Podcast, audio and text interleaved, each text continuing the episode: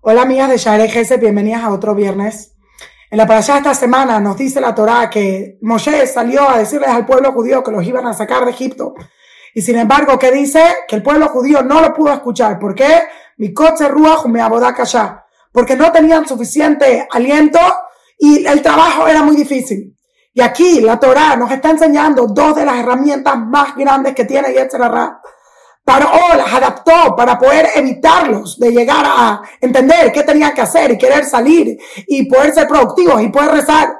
Pero nosotros tenemos que agarrar estas herramientas y poder controlarlas para poder salir adelante. Viene la Torah y lo primero que te dice es coche ruach, falta de aliento. Y no, nosotros vivimos en una generación que es súper acelerada, acelerada. Yo sé que yo misma soy culpable de esto. Y yo muchas veces encuentro que para mí una de mis dificultades en la vida es que no respiro. Es que soy demasiado rápida, demasiado eficiente, pero no tengo pausa, no tengo calma en la vida. Cuando una persona puede pausar, tiene la capacidad de pensar todo mejor, tiene la capacidad de digerir todo mejor, de ver de qué se trata. El pueblo judío no tenía tiempo de pausar y como no tenían tiempo de pausar, estaban constantly on the go y no podían pensar, no podían ver qué era lo que necesitaban, qué era lo que no, no necesitaban. Y es chistoso que estoy haciendo este video y justo estoy hablando tan rápido, pero literal nos enseña una de las fallas de nuestra sociedad. No solo estamos constantemente on the go, tenemos constantemente estimulación. No paramos por un segundo. Una persona muy famosa llamada Víctor Frank, el gran psicólogo, dijo, entre el estímulo y la respuesta hay un espacio. En ese espacio está la habilidad de escoger. Cuando una persona está siendo estimulada, algo te molesta, algo pasa, para por un segundo y piensa, analiza cuál debería ser tu reacción.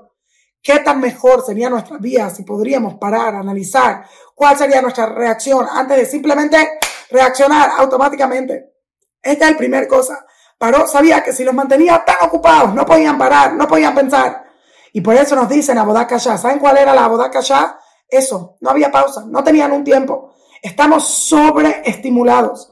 Me acuerdo cuando empecé a estudiar, una vez le pregunté a un rabino y le dije, rabino, ¿usted en verdad cree que Dios le manda un mensaje a todo el mundo? Porque estoy segura que mucha gente no recibe un mensaje. No es que Dios les habló, tienes que hacerte chubá. Entonces, ¿cómo todos podemos ser juzgados si no necesariamente todos recibimos un mensaje? Y el rabino me dijo algo impresionante. Imagínate hace tiempo alguien salía a trabajar la tierra, a trabajar la tierra, you como los añanitos, hi ho, hi ho. Y luego, ¿qué pasó? Su hijo decía, bueno, mi papá trabajaba la tierra, yo voy a trabajar la tierra, hi-ho, hi-ho. Y luego seguía la próxima generación, hi-ho, hi-ho. Y dice, en algún momento, seguro uno salió a trabajar y dijo, ¿Is this it? De eso se trata, esto vino al mundo, a hacer lo que hicieron mis papás, mis abuelos, mis tatarabuelos, a trabajar la tierra. ¿Qué diría la mayoría de la gente? Sí, de eso se trata, eso es lo que todos hicieron, eso es lo que yo voy a hacer. Pero de vez en cuando uno para y dice, no, Debe ser que hay más. No puede ser que corro y camino y me mantengo en el mismo lugar. La vida no puede ser como una caminadora que hasta hace ejercicio pero no llegaste a ninguna dirección y no te moviste a ningún lugar. Ese momento en el que paraste y te preguntaste, that's it, ese era tu momento. El mundo pone tanta estimulación, tantas distracciones, porque el Yetzerarra sabe que si una persona para, se cuestiona y busca respuestas, va a vivir una vida totalmente diferente. Y por lo tanto, el que dice, mejor mantenerte ocupado para no buscar herramientas, para no buscar respuestas, para no pausar. Es hora de que cada uno de nosotros nos ocupemos con cosas que sean llenas, para que sí no tengamos tiempo de pensar, pero de pensar en qué, de pensar en hacer algo negativo, de pensar en hacer algún daño. Que tengamos el, entendimiento que yo vine al mundo a hacerme preguntas, a buscar respuestas, ya estar en busca de la verdad y no simplemente funcionar en automático. Shabbat Shalom.